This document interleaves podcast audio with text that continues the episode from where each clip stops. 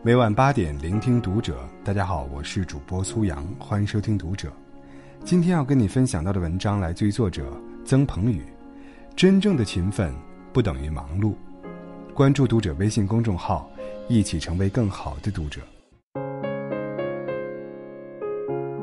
两年前，小何大学毕业后进了一家公司上班，因为是新人，他被安排到基层的岗位，每天干的都是琐碎的事情。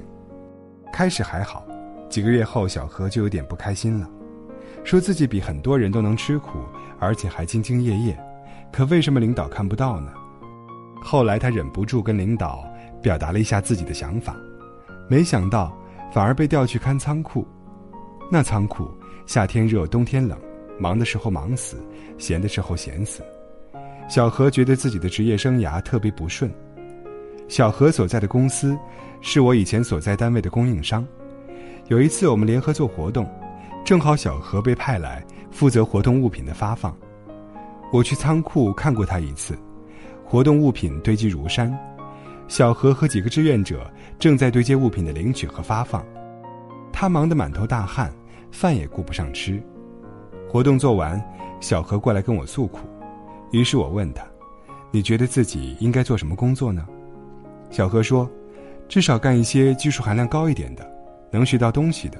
现在这工作真的什么都学不到。”我说。你只有把前一份工作做到极致，换工作才有意义啊！你觉得自己做到了吗？小何说：“看仓库那样的工作，我当然做到了极致啊。”我特别直接的告诉他：“不，你并没有做到。”他很纳闷的问我：“为什么？”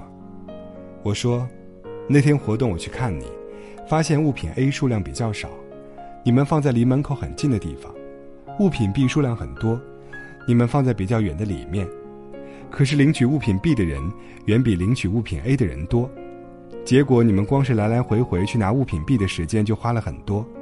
你觉得这样的安排合理吗？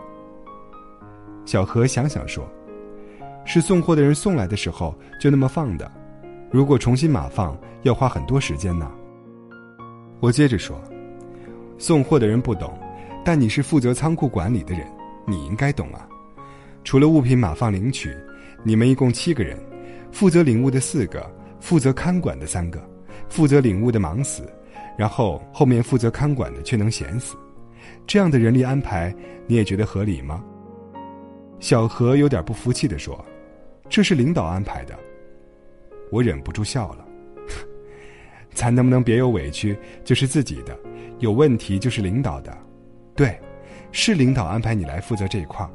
那你就有责任把每一个人安排妥当，是否需要轮换，是否需要增补人手，都应该是你提出来，你却只知道自己做事，对这里面的环节不动脑子，你真觉得自己做到极致了吗？我继续说，你真的别看不上看仓库这份工作，仓库里的物品是什么？其实就是钱，这里面的活的确辛苦，但领导一般不会让不放心的人到这儿工作。是不是锻炼你，我不知道，但能不能把这看成锻炼的机会，就是你自己的事儿了。小何点了点头，没再说话。一个月后，他依然辞职了。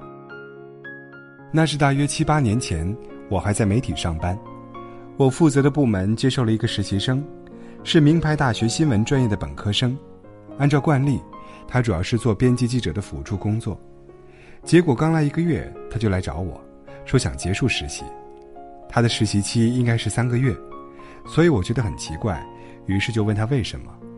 他倒也直接，他说：“我想当一个好记者，但是我觉得自己在这里学不到东西。”听到他的回答，我特别感到意外。他现在每天做的最多的工作，就是从各个渠道整理新闻线索交给编辑，编辑从中选择出可以操作的题目。再进行采访或者整理，这是每个新闻专业的学生刚开始所必须经历的一个历练环节。他说：“但是这一个月，我觉得自己每天都挺用心的，每天都整理出很多不错的线索，但是最后总是被编辑否掉，心里特别沮丧。”我拿过他的工作记录本一看，可不是嘛，这个月他每天都搜集了大概二十多条线索。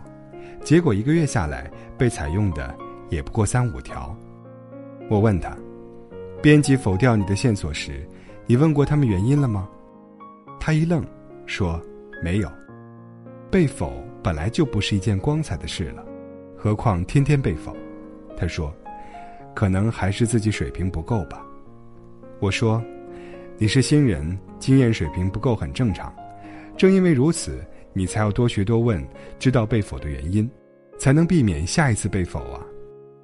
我又翻了一下他的记录，说：“不过，你搜集的线索的确有些问题。你知道我们的读者群主要集中在什么年龄吗？他们的工作类型是什么？他们的学历和收入水平大概怎么样？他们主要的兴趣爱好是什么吗？”他一听就有点懵了，接着摇了摇头。我继续说。你搜集的线索一看就是大学生特别关注的领域，比如就业难、职场成功学等。但是我们的读者大多是成熟的，已经有一些工作经验的人，他们更关注跟社会生活直接相关的新闻。你连我们的报纸是办给谁看的这一点都没有去做了解，这应该是被编辑否决的主要原因。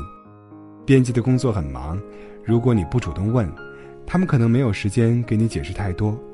所以下次遇到自己弄不明白的事情，希望你直接问出来。他说：“我怕你们不会告诉我。”我说：“你问出来，他们不告诉你是他们的问题，但是你不问就是你的问题了。球不留脚下，这是工作的基本原则呀。”末了，我问他：“你来了一个月了，知道部门每一个编辑记者的名字和座位吗？”小伙子又懵了。特别不好意思的摇头说：“真不全知道，这也是工作的环节吗？”我说：“当然是，好记者就要有天然的敏感。你来了这么久，部门就不到二十个人，你却连这些细节都观察不到。真要有重要采访，你一定会顾此失彼，搞得乱七八糟的。”小伙子听了点点头，第二天就坚决结束了实习。我刚踏入职场时，有整整一年的时间，都在做特别琐碎的基础性工作，无非是信息搜集、整理资料。当时有一起实习的小伙伴，没多久就选择了离开，我却一直留了下来。有人说不枯燥吗？我说不枯燥啊，因为有很多自己不懂的东西啊。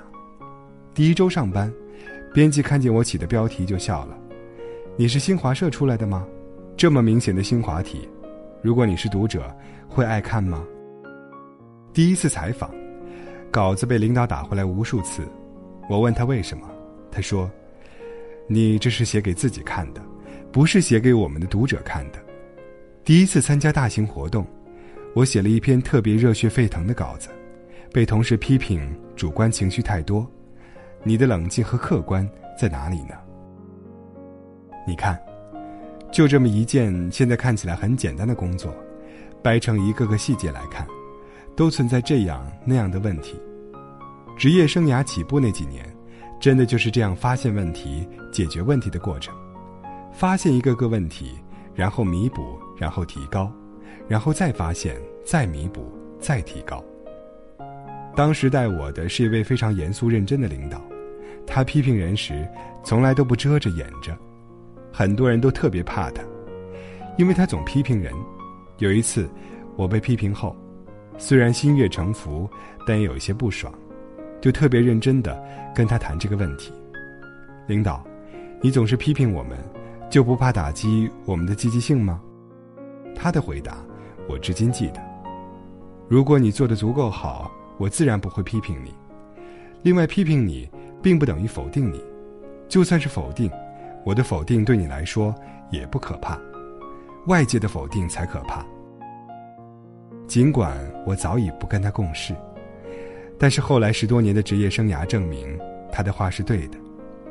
那段起步的日子，教会我两件事：第一，注意每一个细节；第二，从细节中寻找做成事情的关键。